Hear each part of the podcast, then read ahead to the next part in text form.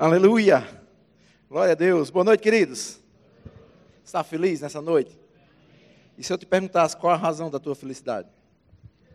Isso. Então, firme nisso, né? Que coisa boa. Ele é a razão de todas as coisas. Amém? Ele é a razão de estarmos aqui. Ele é a razão de enfrentarmos mais um dia. Ele é a razão de levantar cada dia que começa. E a gente tem que estar com essa compreensão. Sabe, é, nós tivemos a oportunidade de estar juntos domingo à noite. Nós falamos muito sobre família, nós falamos sobre relacionamento, falamos sobre é, finanças na família. E eu queria dizer para vocês que eu fui abordado depois da ministração. Eu fui assediado, se eu posso usar esse termo. Algumas mulheres falaram comigo para que eu falasse também sobre a possibilidade dos maridos passarem os cartões de créditos para elas, né? Então eu quero só dizer para que você depois converse com sua esposa. Foi você que disse isso? Tá bom? E também fui assediado por alguns homens que eles pediam para que eu falasse com as esposas para que elas liberassem para eles comerem doce. E eu tinha prometido que eu ia falar, e promessa é dívida, né? Está cumprido. A do doce não precisa dizer quem é, não, né? Aleluia, que coisa boa, que coisa boa, queridos. Mas nós estávamos aqui no momento do louvor e eu sempre gosto de ficar muito eh, antenado durante o momento do louvor, porque não é só um momento que tem que se fazer alguma coisa para que complete o culto, né? Na verdade, o momento do louvor é um momento ímpar em que você escuta, você fala com Deus e, obviamente, se você escuta, Deus fala com você. E eu estava lá em uma determinada música e Deus falou comigo e eu tive um, um um acesso a uma visão de uma flecha. E recentemente eu assisti um, um, um seriado, o nome do seriado era Arqueiro, tem aproximadamente 7 mil episódios, então não dá nem para continuar isso. Mas era interessante, e, e foi isso que eu vi. Um arco puxando uma flecha para ser lançada. E quando eu, vejo, eu, eu, tenho essas sensações assim, eu fico pensando, alguma coisa tem para Deus me falar através disso. E essa noite, é a noite em que Deus está pegando você, flecha. está te preparando. Mas olha, preste atenção. Para que você vá mais longe, é necessário que na sua preparação você venha mais para trás. Quanto mais você é esticado para trás, mais você vai longe. Essa noite, Deus vai tratar com a nossa vida, amém? Eu sei que você já sabe quem você é em Cristo. Eu sei que você já sabe o que você tem. Eu sei que você já sabe o que você pode. A gente cantou por muito tempo lá em Campina Grande uma música que dizia: Eu sou o que a Bíblia diz que eu sou, eu tenho, eu posso, mas eu preciso fazer o que a Bíblia diz que eu tenho que fazer. Sabe, às vezes o fato de não dar atenção a isso nos faz se deparar com momentos em que as coisas não estão acontecendo, mas a Bíblia diz que é para acontecer. Então o que é que está dando errado? Deixa eu te dizer, não é Deus. Se há algum erro, ele é meu. Então nós precisamos dar uma parada mesmo. Nós estamos encerrando o evento hoje, e eu sei que nós vamos encerrar com festa essa noite, mas só que antes da festa a gente vai preparar as coisas. Amém? Vamos preparar as coisas. Eu estava vendo uma frase bem interessante sobre família, e a frase diz que família é um projeto extraordinário de Deus. Diga comigo, família é um projeto extraordinário de Deus. O que significa extraordinário? A soma de duas palavras, extra com ordinário. Extra significa maior, além. E ordinário significa o que é comum. Então, quando eu digo que família é um projeto extraordinário de Deus, eu estou dizendo que família é um projeto que vai além daquilo que é comum. Amém? Extra o que é ordinário. Para todo projeto extraordinário, para que ele se cumpra, é necessário que existam pessoas extraordinárias para executá-lo. Amém?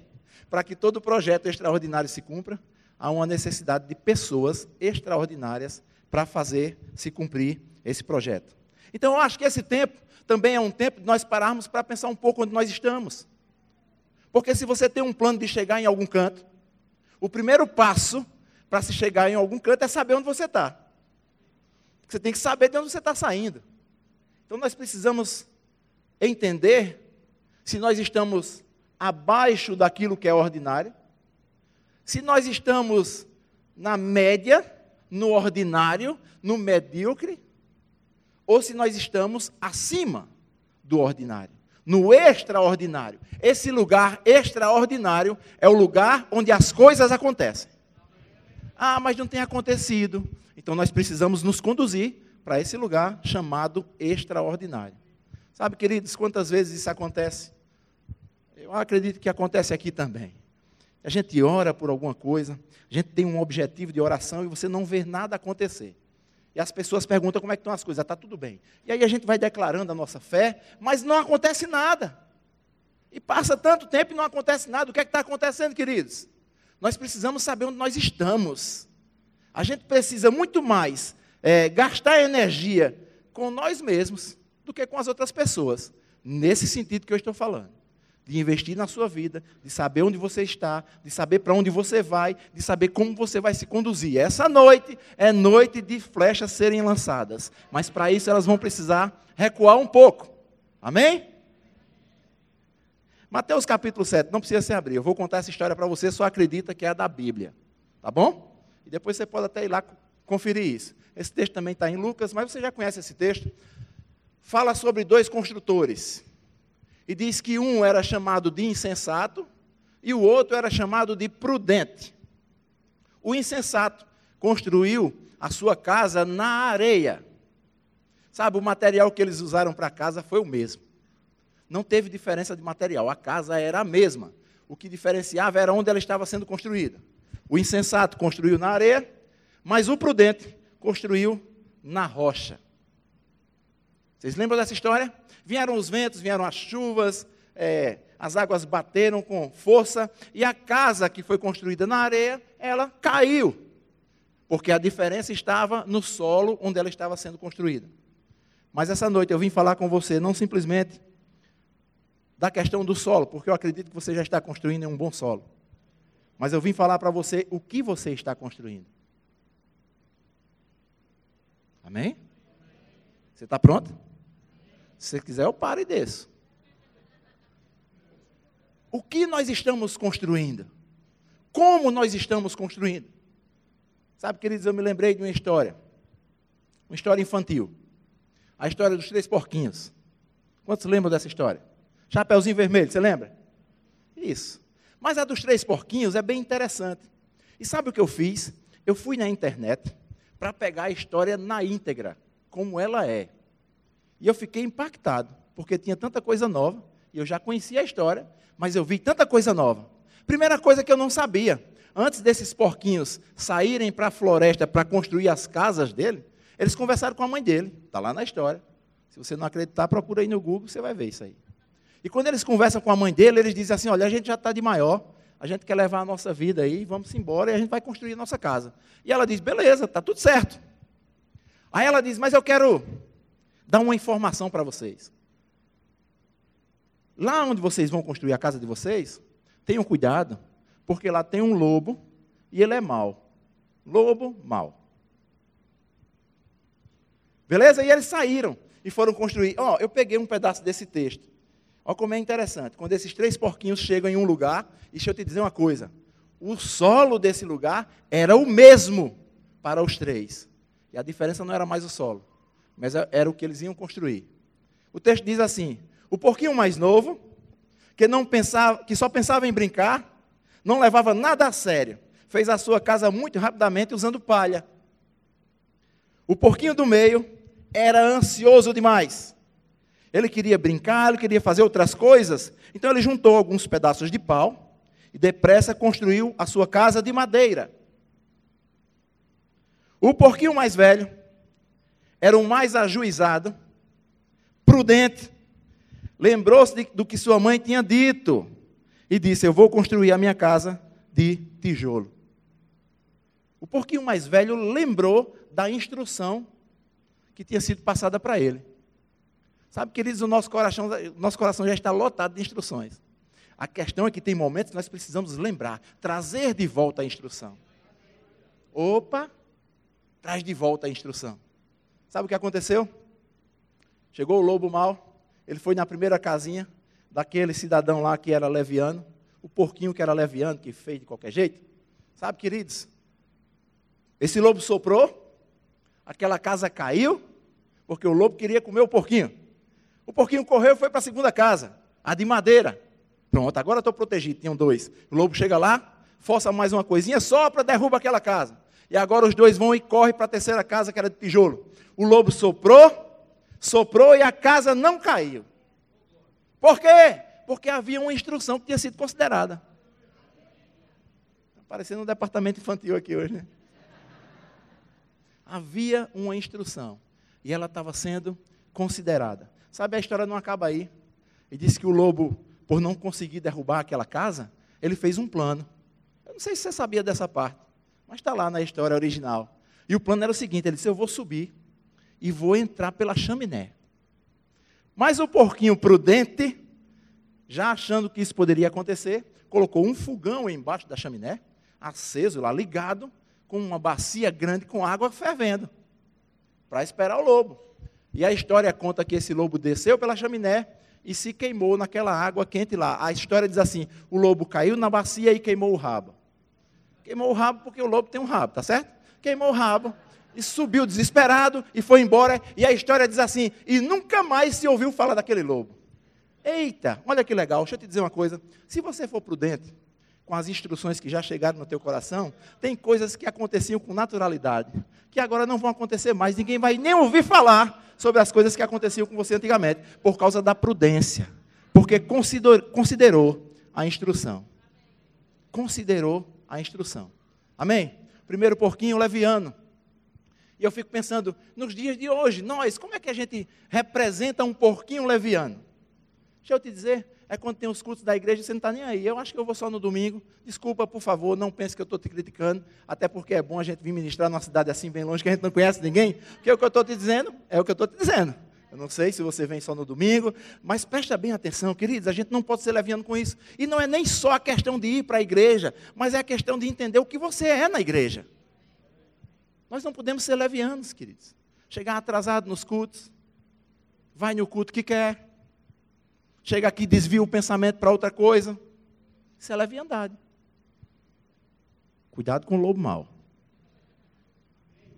O segundo porquinho era cheio de ansiedade. Ansiedade, o grande problema da humanidade. Sabe o que é ansiedade? Excesso de futuro. Excesso de futuro. Não andeis ansiosos por coisa alguma. Antes, nas suas orações, expressa para Deus o sentido do teu coração. Não andeis ansiosos por coisa alguma. Mas havia um porquinho prudente aqui. É essa condição que Deus quer para mim e para você. Eu podia até perguntar para você nessa noite que porquinho você é, mas aí ficava chato, né? Mas que casa você está construindo? Palha, madeira ou de tijolo? Porque as pressões vão vir, queridos. Mas como nós vamos reagir diante das pressões?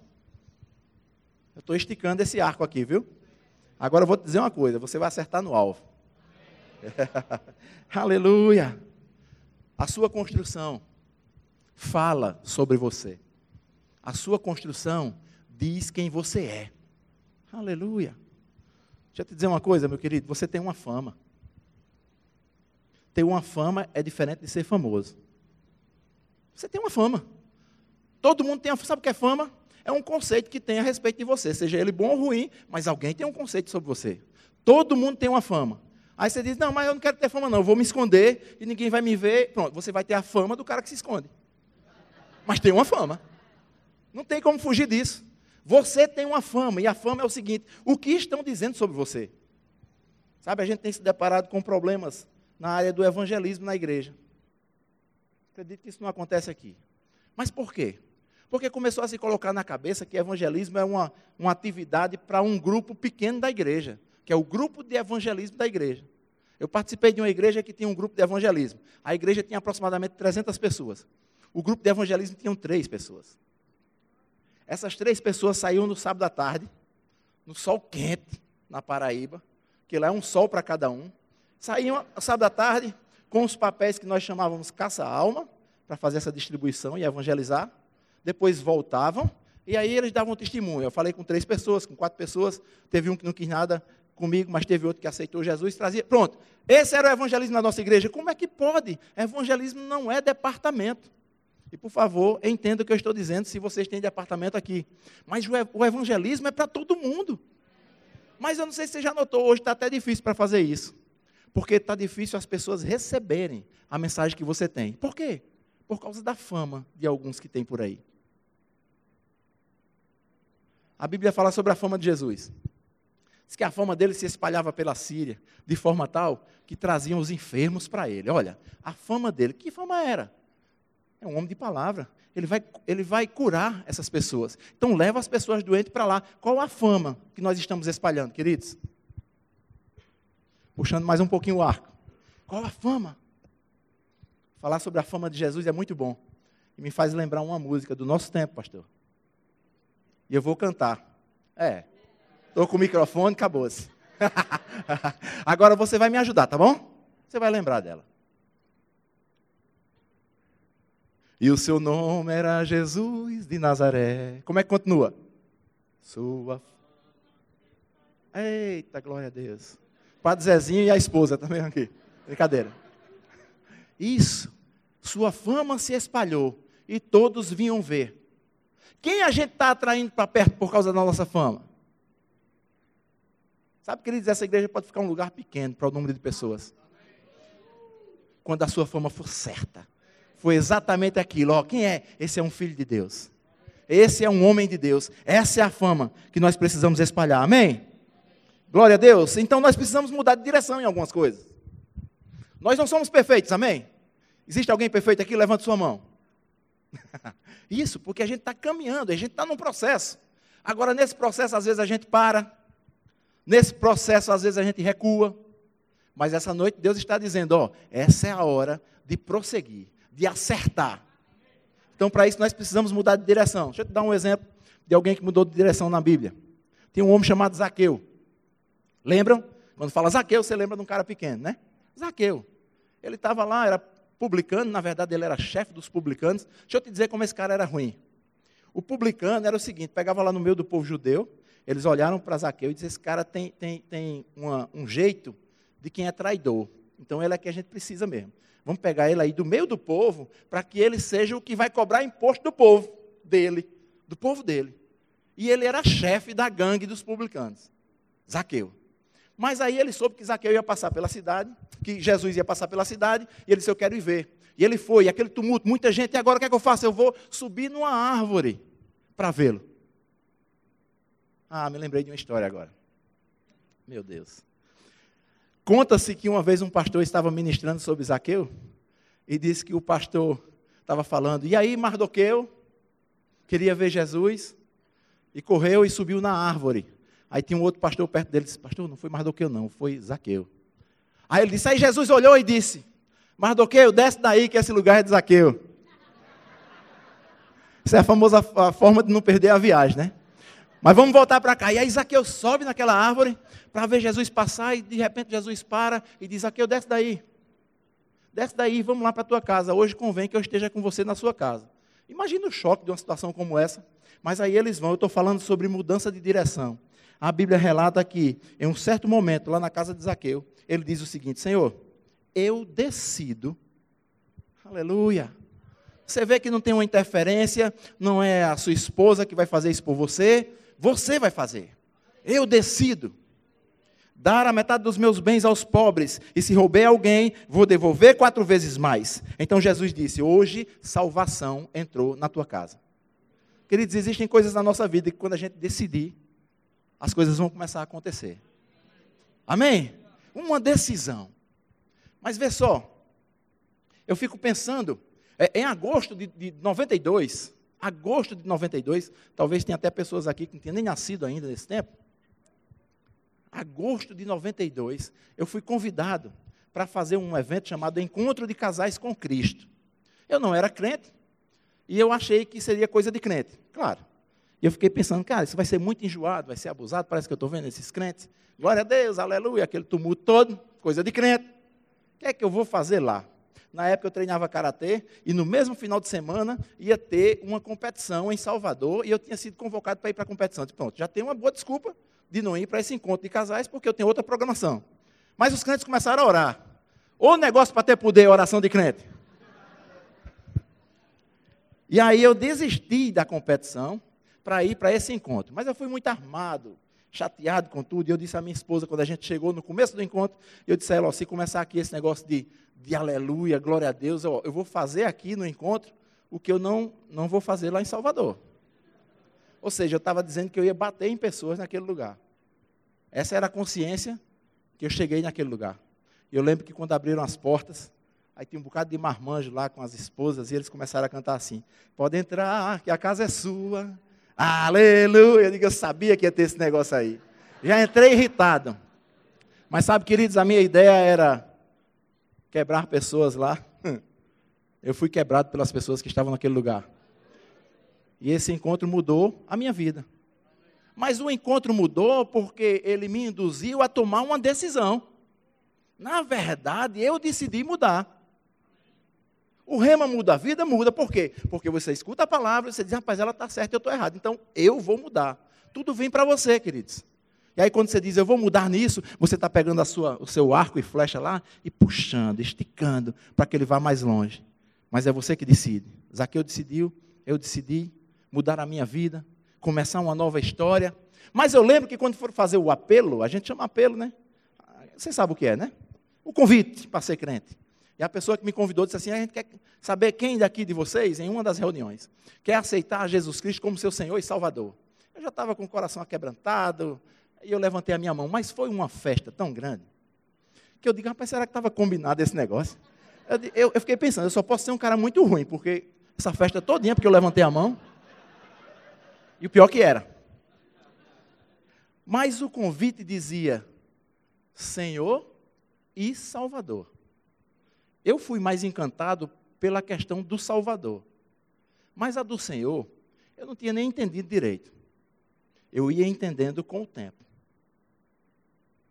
O Senhor, entender Deus como seu Senhor, é você entender que a sua própria vontade tem que se render a dele.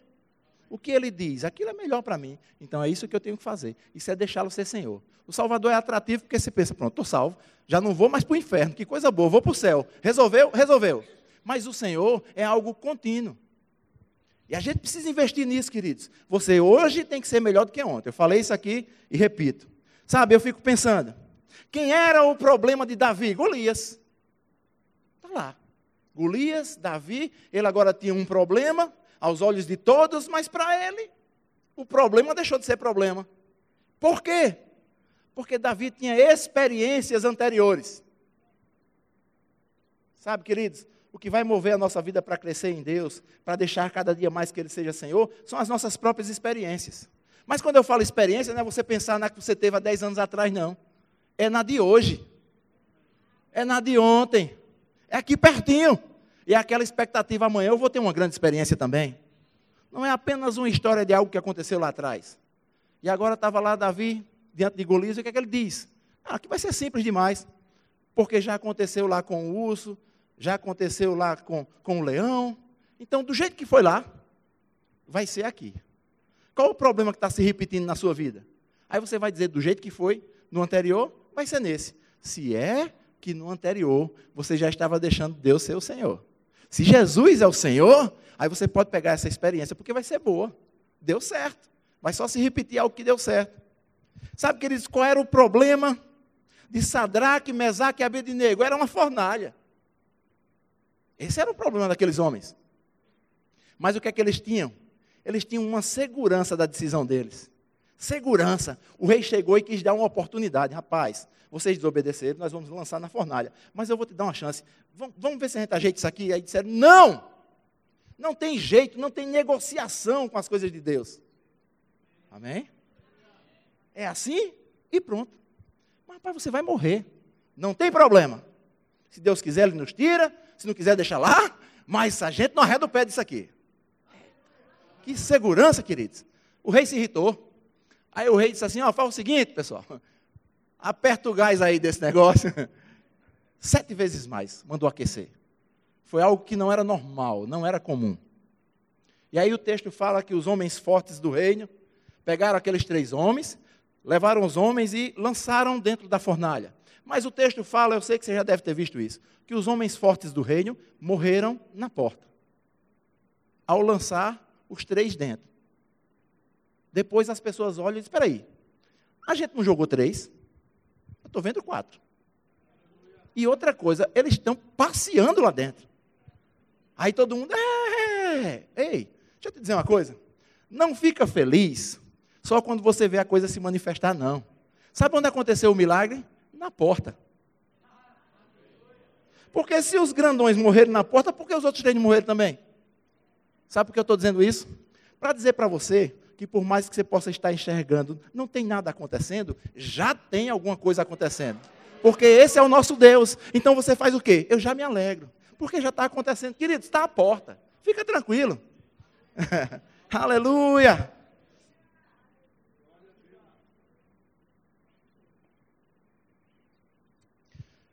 Sabe quem era o problema de Daniel? Uma cova cheia de leão. Esse era o problema de Daniel.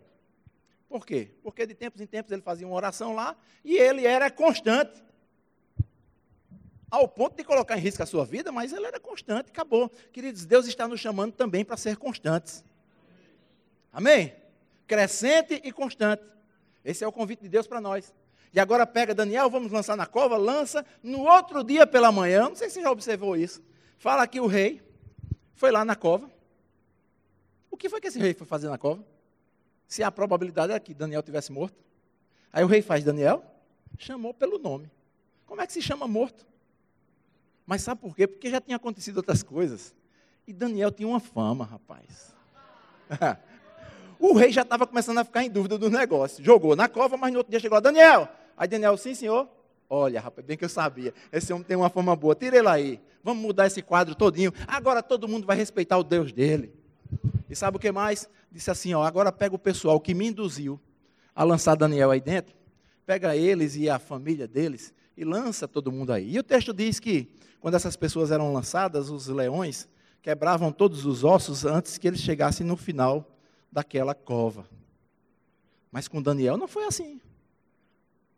Amém? Esse era o problema de Davi, esse era o problema da Sadraque, Mesaque e Abidinego, esse era o problema de Daniel. Mas a pergunta é: e quando o meu problema sou eu? Não é um gigante fora, não é um, um, uma fornalha, não é uma cova, mas está comigo todo o tempo. E quando o meu problema sou eu? Como é que o problema sou eu? Vou te dizer. Quando a gente começa a buscar é, formas de ser visto e reconhecido, eu vou te dizer, você não precisa disso. Porque Deus já te vê. É Ele que te reconhece, é Ele que te promove. Nós não precisamos dessas estratégias. Quer outra coisa? Soberba. Começar a ter um amor exagerado por você mesmo, achando que você é melhor do que todo mundo. Quer outra coisa? Orgulho. Quer outra coisa? Inveja. Olha, esses inimigos não são como Golias. Não são como os inimigos de Sadraque, Mesaque e Abednego. Não são como aquele grande inimigo que Daniel tinha naquele momento. Esses são os inimigos pesados. E sabe, quando Daniel olhou para Golias, ele viu Golias. Para ele resolver aquele problema, ele teve que pegar a funda com uma pedra, olhar para Golias, mirar, rodar e lançar. Ó, oh, para a gente derrotar os nossos inimigos interiores, nós precisamos reconhecer que ele existe. Sabe qual é a definição de inveja? Algumas pessoas dizem que inveja é o desejo de possuir o bem que o outro possui. Mas alguns estudiosos sobre inveja chegaram à conclusão de que não era só isso. A inveja, na verdade, é um desejo de que ele não tenha o bem. Agora me diga, como é que isso pode se encaixar com o povo de Deus? Não tem como. E quando o meu problema sou eu? Essa é a pergunta. Tem um texto na Bíblia que diz assim: quem fala em seu próprio nome está procurando ser elogiado. Mas quem quer conseguir louvores para aquele que o enviou, esse é honesto e não há falsidade nele. Um outro texto diz, como dizem as Escrituras Sagradas, quem quiser se orgulhar, que se orgulhe daquilo que o Senhor faz. Aleluia. Pois a pessoa só é aprovada quando o Senhor a aprova, e não quando é aprovada por si mesmo. Sabe, queridos, tem um texto no livro de Atos, no capítulo 8, a partir do verso 9, que fala sobre um homem chamado Simão. Deixa eu te contar a história desse cidadão. Simão era um mágico. Em algumas versões chama de ilusionista. Lá na Paraíba chama pantinzeiro. Você nunca ouviu isso? Mas pantinzeiro é a pessoa cheia de pantim. O que é que ele fazia? Ele procurava formas de fazer coisas que as pessoas se impressionassem com ele. E as pessoas se impressionavam mesmo. Sabe o que é que estava chamando ele? O grande Deus. Olha aí. Deixa eu te perguntar uma coisa, como você reagiria se alguém chamasse você, rapaz, tu é crente demais. Eu olho para você, eu vejo o grande Deus. Você ia subir? Ou você ia ficar quieto e dizer, você não está entendendo nada ainda? Era assim que ele era chamado, o grande Deus. E isso massageava o ego dele de uma forma tal. Mas um dia, na cidade dele, chega Filipe e começa a pregar o evangelho. E o texto diz que as pessoas viam e ouviam o que Filipe fazia e falava. Viam e ouviam. Então não é só ouvir, viam também. E aí até Simão se converteu. Simão se converteu, começou a andar com Filipe. Agora ele era da lei dos crentes. Entendeu? Estava lá junto continuou vendo aquelas coisas, se maravilhando com tudo que estava vendo, mas em um determinado momento, outros discípulos se juntam a Filipe e eles começam a conversar sobre o batismo no Espírito Santo. Aí Filipe diz: A gente não começou aqui ainda não, pois bora começar agora. E Simão lá, crente, da igreja, envolvido, vendo tudo, ajudando, colado em Filipe. O que aconteceu? Começaram a orar pelas pessoas, e quando colocava a mão, as pessoas recebiam o Espírito Santo e começavam a orar em línguas. E aí Simão viu aquilo, e como ele não estava curado, como aquele problema lá do começo continuava nele, ele disse: opa, é tudo que eu preciso. Eu quero esse negócio para mim. Para que quando eu fizer essas coisas, as pessoas olhem para mim, eita, esse é o cara, né? E ele disse: Eu sou capaz de pagar por isso. Você já conhece essa história e sabe qual a resposta que ele levou? Sabe qual foi o tratamento que ele teve? Por quê? porque havia alguma coisa que ainda precisava ser resolvida.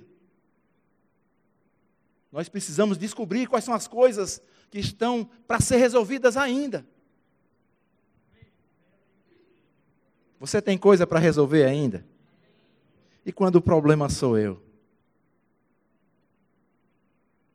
Certo dia, eu estava conversando com a minha mãe. A minha mãe ela é psicóloga. E a gente conversando um pouco sobre o ser humano. Eu gosto de conversar com ela porque eu pego muitas informações com ela. E nesse dia ela estava falando para mim como era formado o ser humano. E eu achei muito interessante o que ela disse. Ela disse assim: Júnior, sou eu. Aquele chamado carinhoso da mãe, né? Júnior. É, carinhoso quando é para conversar bem. Quando era no, fazia as desordens, era Aguinaldo Júnior. Quando dizia os dois nomes, você sabia, já vou apanhar, né?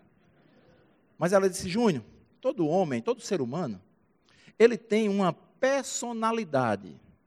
Olha que legal. Por isso que às vezes as pessoas dizem assim, rapaz, fulano é uma personalidade. Está elogiando, né? Ou então diz, rapaz, fulano não, tem personalidade. Aí está jogando lá para baixo. Aí ela diz, todo ser humano tem uma personalidade. E duas coisas formam a personalidade do ser humano. Quais são essas coisas? Temperamento e caráter. Aprenda isso. Ciência. Está tudo explicadinho e é exatamente isso mesmo temperamento e caráter. Eu disse, ô minha mãe, me diga uma coisa, e o que é isso? Ela disse, vou lhe explicar. Temperamento, todo mundo nasce com ele. E tem um detalhe, você não tem como dar fim a ele. Aí eu imediatamente pensei, né, como um bom crente, que conversa, Jesus resolve essa parada ligeiro demais. Pensando, né? Mas ela disse, você não tem como dar fim. E eu me lembrei que quando o Espírito Santo de Deus passa a habitar em nós, uma das habilidades que ele, que ele nos dá é domínio próprio. E eu te pergunto: para que dominar se eu posso dar fim? Entendeu? Temperamento. Você nasce com ele e morre com ele. Mas Deus nos dá uma habilidade para dominá-lo. Ontem foi falado aqui a questão do pavio. Foi falado aqui? É, aí diz assim: Fulano tem um pavio comprido demais, ou seja, ele demora a explodir. Aí o outro diz assim: e, e Fulano tem um pavio curto. O que é pavio curto? É aquele que é rápido para explodir. Aí diz assim, rapaz, e ciclano que nem pavio tem? Esse daí já está explodindo sem ter acontecido nada. Isso é temperamento. E eu perguntei, e caráter? Ela disse, já o caráter, você constrói todos os dias um pedacinho. Olha que coisa legal. Por isso que Deus vem com a sua palavra transformando o nosso caráter. Aquelas coisas que eram os nossos conceitos, tirando e colocando os conceitos da palavra. E eu me lembrei de algumas coisas que aconteceram comigo nessas duas situações de temperamento e de caráter. Quando se fala sobre temperamento, eu me lembro de uma confusão que teve lá no prédio onde eu morava. Porque o meu filho convidou um amigo, pra, eles eram pequenos, para andar de bicicleta no prédio. Era permitido, tinha uma área que era para andar de bicicleta, preste atenção. E eles começaram a pedalar, só que assim a criança pedala e grita. Eu não sei porquê, né? Ele se convidou para pedalar, vamos pedalar, não precisa gritar. Aí eles pedalam e gritam. E aí o síndico se irritou com os gritos e com o barulho e foi reclamar. Reclamou e os meninos, está certo, a gente vai só pedalar. Aí continuaram pedalando, daqui a pouco, estavam pedalando e gritando novamente. E aí esse síndico, como tinha um temperamento de pavio curto, desceu, pulou na frente da bicicleta onde estava o amigo dos meus filhos e disse o seguinte: se vocês continuarem assim, eu vou dar em vocês. Preste atenção. Mas está lá em cima no apartamento Agnaldo, pastor, da lei dos crentes, bem tranquilo, mas também lutador. A quem os meninos vão recorrer? Falar com quem resolve. Sobe, aí chega lá e diz: olha, o síndico ameaçou dar na gente. Eu estava tão tranquilo em casa. E aí o que é que eu pensei? Não, dar em vocês também é demais, espera aí. Então vamos resolver. Aí teve uma reunião de condomínio, vou eu para a reunião, preparado para resolver tudo, para fazer ele passar uma vergonha grande. Fui com a minha mãe para a reunião.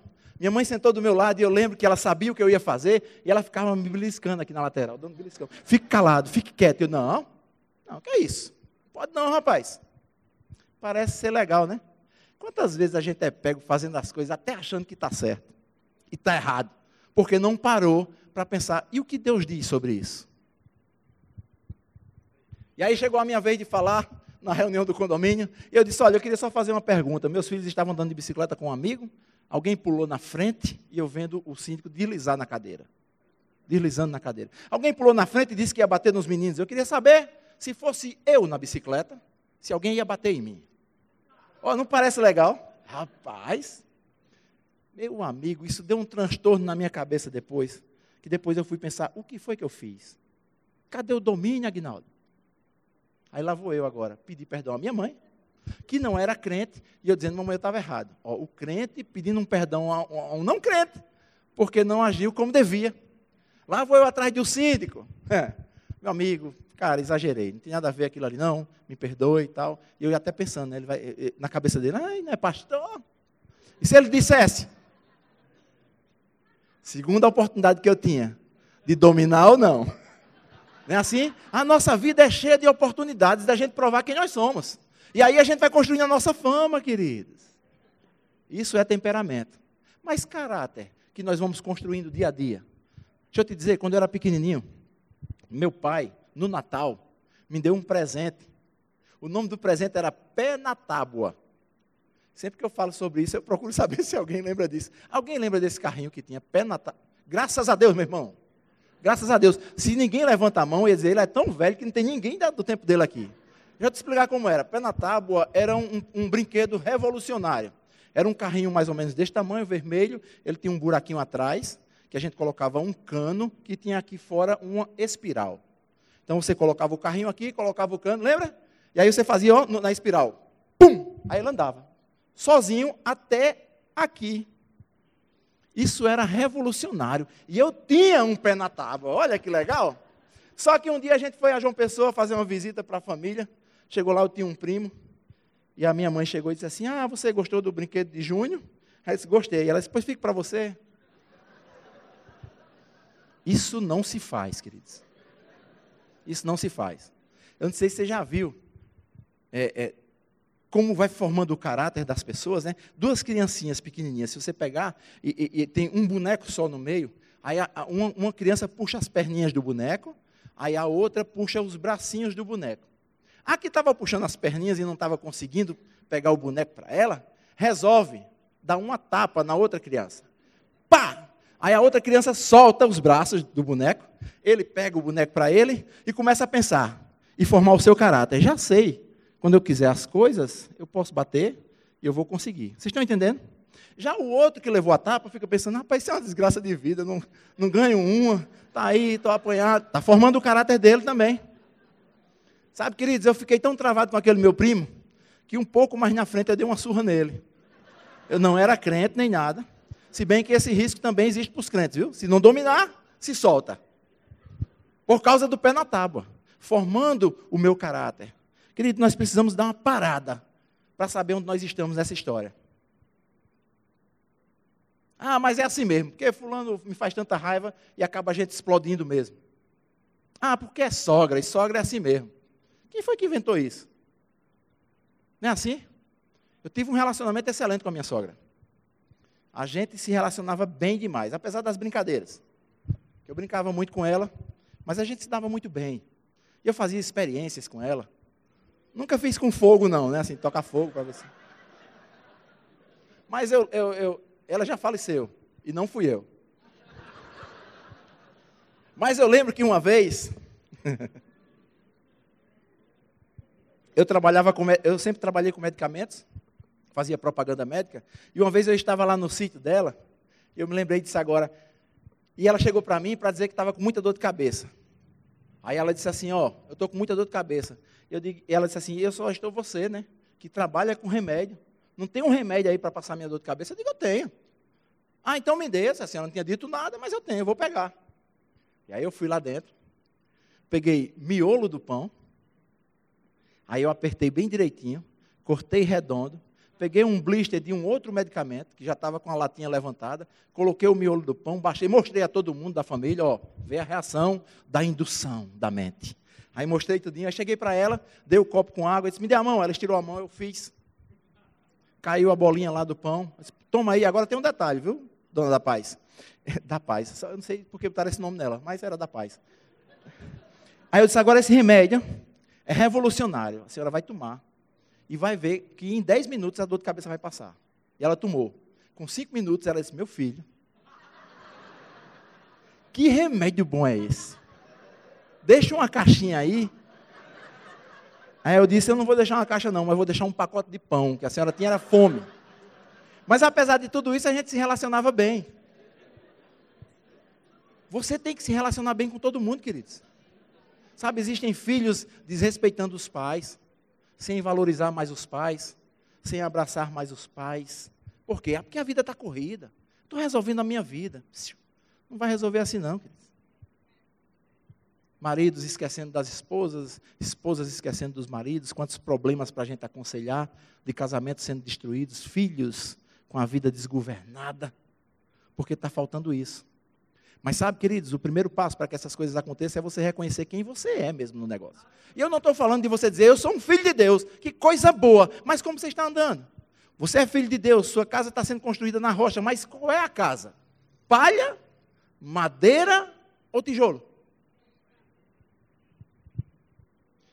Aleluia. Aleluia. Deixa eu te dizer mais uma coisa, bem pertinho de terminar. Eu quero estimular você nisso também. Seja útil. Seja útil. Caiu um papel no chão na igreja, não vai procurar o diácono para dizer, rapaz, vai limpar ali, cara. Está sujo lá. Você passou pelo papel, queridos. Pega o papel e joga no lixo. Tão simples esse exemplo, mas é utilidade. Seja útil. Seja uma pessoa em que, vão olhar, em que as pessoas vão olhar para você e dizer, é um, é um modelo, é um exemplo. Seja gentil, seja amável, mas seja útil. Sempre que eu falo sobre utilidade, eu lembro de um texto que está em Apocalipse, capítulo 3, que fala sobre uma igreja, a igreja de Laodiceia. E é bem interessante esse texto. Eu vou ler para você. Presta bem atenção. Ao anjo da igreja de Laodiceia, escreve o seguinte: essa é a mensagem do Amém, do testemunho fiel e verdadeiro, daquele por meio de quem Deus criou todas as coisas. Eu sei o que vocês têm feito. Vou dar logo uma pausa aqui. Deus está dizendo para mim e para você nessa noite: Eu sei o que você tem feito. Ah, mas minha esposa não está vendo, meus filhos não estão vendo, meu pai não está vendo. Ops, Deus está dizendo: Eu sei o que você tem feito. Sei que você não é frio nem quente, como eu gostaria que você fosse uma coisa ou outra. Mas porque são apenas mornos, estou nem frio nem quente, estou a ponto de vomitá-los da minha boca. Deixa eu te explicar uma coisa sobre esse texto, que eu até já ouvi algumas explicações sobre ele, e eu queria trazer esse esclarecimento. O que é que estava sendo dito aqui? Estava sendo dito sobre umas condições que haviam nas pessoas dentro da igreja. As pessoas acham que, quando fala sobre frio e quente, está se referindo ao, ao, fervoroso na igreja, que é aquele que você não pode bater um bumbo aqui, que ele já está correndo dizendo aleluia. E o frio é aquele que você pode bater 200 bumbos, que ele nem se mexe. O, o fogo pegando na igreja e o cara está lá olhando. Isso é o frio. Mas esse texto não fala sobre isso, querido. Sabe por quê? Porque Jesus disse assim: Eu queria que você fosse frio ou quente. Então me diga uma coisa: se frio era isso, por que Jesus estava dizendo que queria que você fosse assim? Não era disso que ele estava falando. Ele falava que as pessoas estavam mornas. Só que naquela época, acima da cidade de Laodiceia, existiam duas cidades. Olha que coisa interessante. Jesus sabia tudo de geografia. De uma cidade tinha águas quentes. E essas águas quentes tinham utilidade. Elas eram medicinais. E uma outra cidade tinha uma água muito gelada, e a, e a utilidade dela era para consumo. Só que essas duas cidades, quando essas águas desciam, elas se misturavam e chegavam em Laodiceia morna. E quando chegava morna, não tinha utilidade. Eu não sei se você já tentou dar um gole numa água morna. A primeira coisa que acontece é você ter vontade de vomitar. Por isso que ele estava dizendo, estou a ponto de vomitar. Deus, Deus Jesus aqui não estava falando que ia descartar as pessoas, não. Até porque ele já tinha dito em um outro lugar que aquele que vem a mim jamais lançarei fora. Mas ele estava falando de uma sensação apenas. Pela falta da utilidade. A morna não tinha utilidade, mas a gelada tinha e a quente tinha. Seja útil. Esse texto continua e ele fala a respeito da condição das pessoas e ele mostra aqui que as pessoas estavam rejeitando a ele pela questão de que estavam valorizando outras coisas eles estavam valorizando um linho que eles vendiam, e era caríssimo, eles estavam valorizando o ouro que eles tinham muito, e eles estavam valorizando um colírio que eles tinham descoberto, e era medicinal. Tanto é que ele faz referência a essas três coisas nesse texto. Aí, depois disso tudo, é que ele diz assim: Eis que estou à porta e bato. Um texto que a gente utiliza tanto até para fazer apelo para as pessoas. E eu te digo, não há nada de errado que você diga isso, contanto que você não diga que esse texto estava falando sobre isso. Porque, na verdade, não era para quem não era crente, ele estava querendo entrar na igreja. Eis que estou à porta e bato, se você abrir, ouvir a minha voz, abrir, eu vou entrar, então é porque ele está fora, né? A igreja tinha colocado fora, porque estava visualizando outras coisas como mais importante. Se você quer ser lançado muito longe, você tem que dar valor às coisas certas. Você tem que descobrir quem você é nessa história. Você tem que descobrir aonde você está, para onde você vai e como você vai. Como você está construindo a sua vida, queridos. Às vezes nós temos um comportamento na igreja, temos um outro comportamento em casa, temos um outro comportamento no trabalho, e para onde vai tem outro comportamento. Eu vou te dar um exemplo.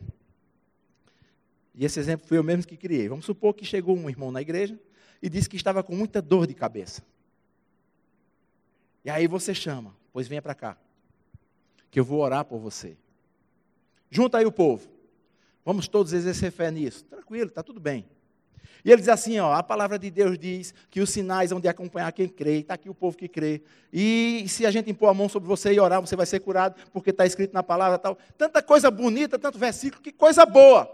O rapaz já está curado, nem precisou orar. Tanta coisa bonita. Aí vai, coloca a mão, ora, aquele fervor todo. Mas esse mesmo irmão que orou, vai para casa. E quando ele chega em casa, a esposa diz assim: Amor, eu estou com dor de cabeça. Aí ele faz assim: Toma um Doflex. Sabe, eu vou te fazer uma pergunta: quem é ele? Eu vou te responder antes que você responda. Ele é o do Doflex. Ele não é o pantinzeiro. Aprender mais uma palavra. Né? Ele não é aquele que fez aquele ribuliço todo na oração. Nós somos mais parecidos com quem nós somos em casa do que com, com quem nós somos em qualquer outro lugar.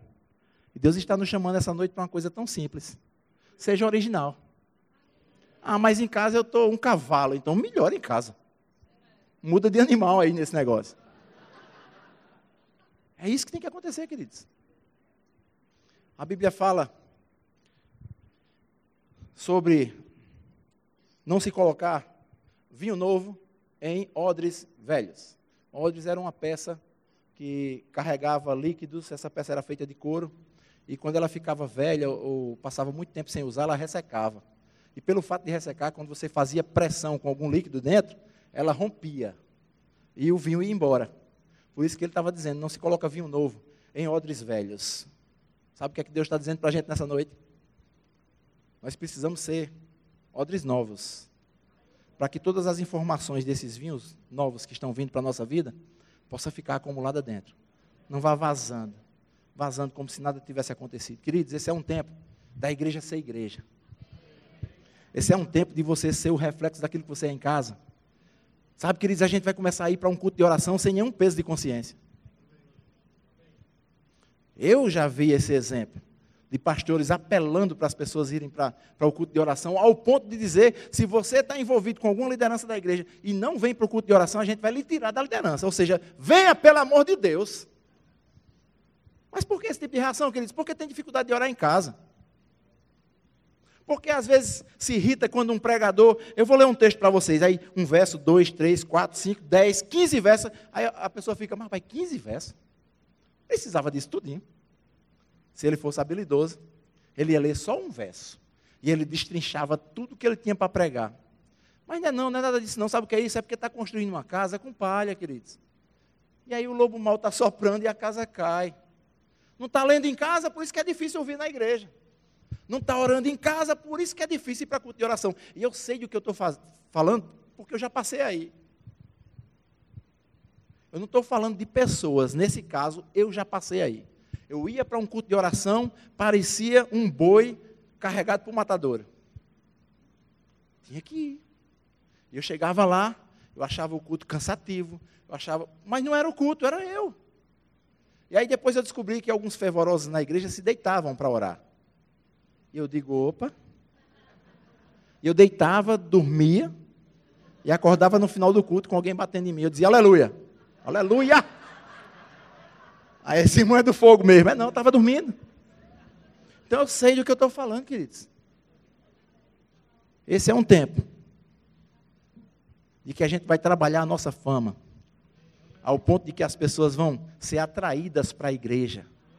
Não vai ter nem muita agonia para evangelizar. Elas vão ser atraídas. Assim começou a igreja, queridos. A Bíblia diz que eles eram unânimes no partir do pão, nas orações, na comunhão, na doutrina. E a Bíblia diz que o próprio Deus acrescentava as pessoas à igreja. Não tinha desespero para sair, mas simplesmente um modelo de vida. O modelo de vida fazia com que as pessoas chegassem. Sua fama vai atrair pessoas para Cristo. Vamos cuidar disso. Vamos nos conhecer. Odres novos para vinho novo. Odres novos para vinho novo. E agora eu vou te fazer um desafio. Quantos gostam do desafio? Tem algum lutador aqui? Alguém luta aqui? Não? Amém. E, isso, a gente gosta de desafio. O ser humano gosta de desafio. O pessoal do louvor pode subir aqui? A gente gosta de desafios.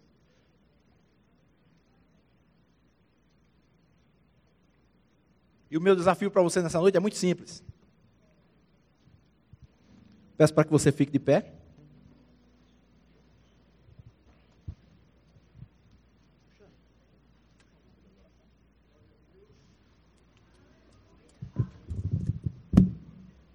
E agora você vai fechar os seus olhos. Mas fecha mesmo. Não deixa eu levantar a cabeça e olhar você com o olho aberto, não, senão eu vou lhe entregar no meio de todo mundo. Fecha teus olhos. Por que a gente faz isso, queridos? Isso não é um ato religioso, não. É porque ao fechar os olhos, parece que tudo que tem ao nosso redor se torna insignificante. Fechar o olho é como se você passasse a olhar para dentro de você.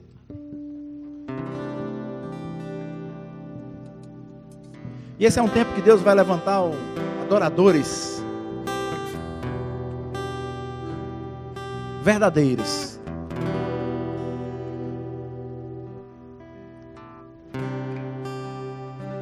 Eu quero te estimular para que você comece a pensar sobre você mesmo agora. Se encontre agora.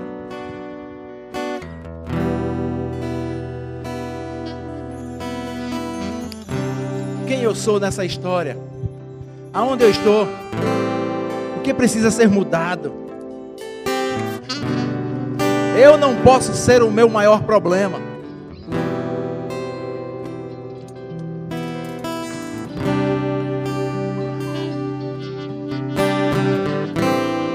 E há uma forma de você começar a reverter esse quadro. Essa forma é adorando a Deus. Há um poder na adoração. No reconhecimento de quem Ele é para você.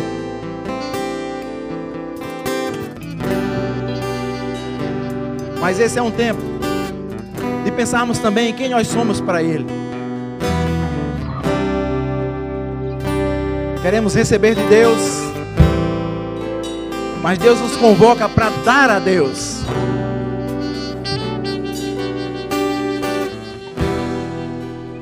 Aleluia.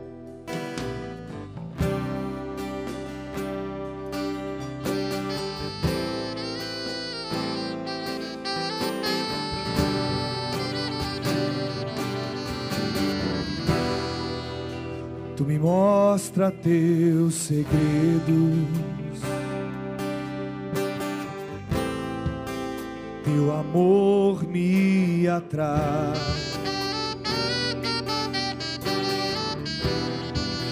Tu preparas uma mesa.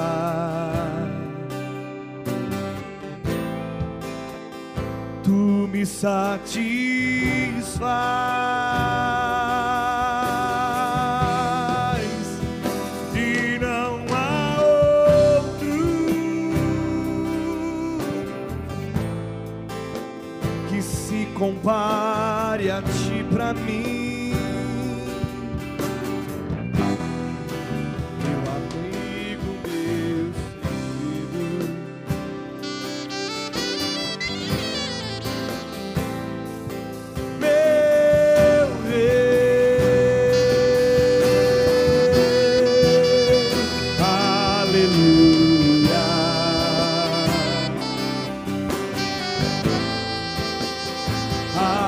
Aleluia.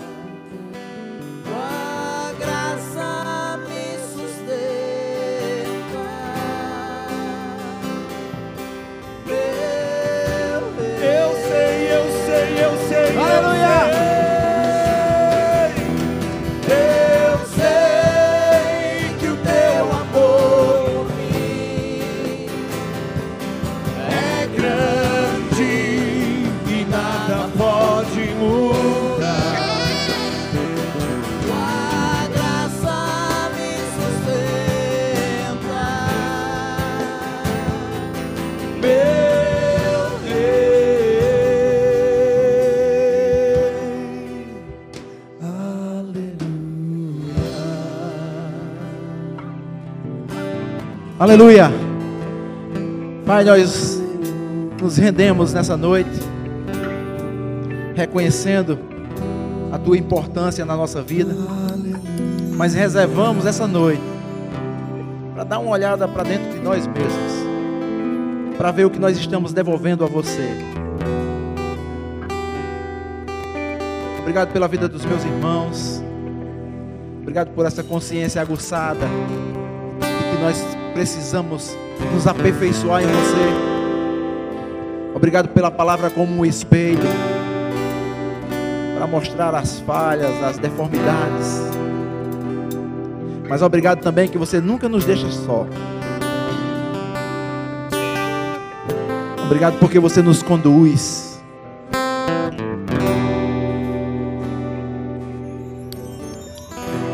Nós queremos que as pessoas reconheçam quem você é para nós.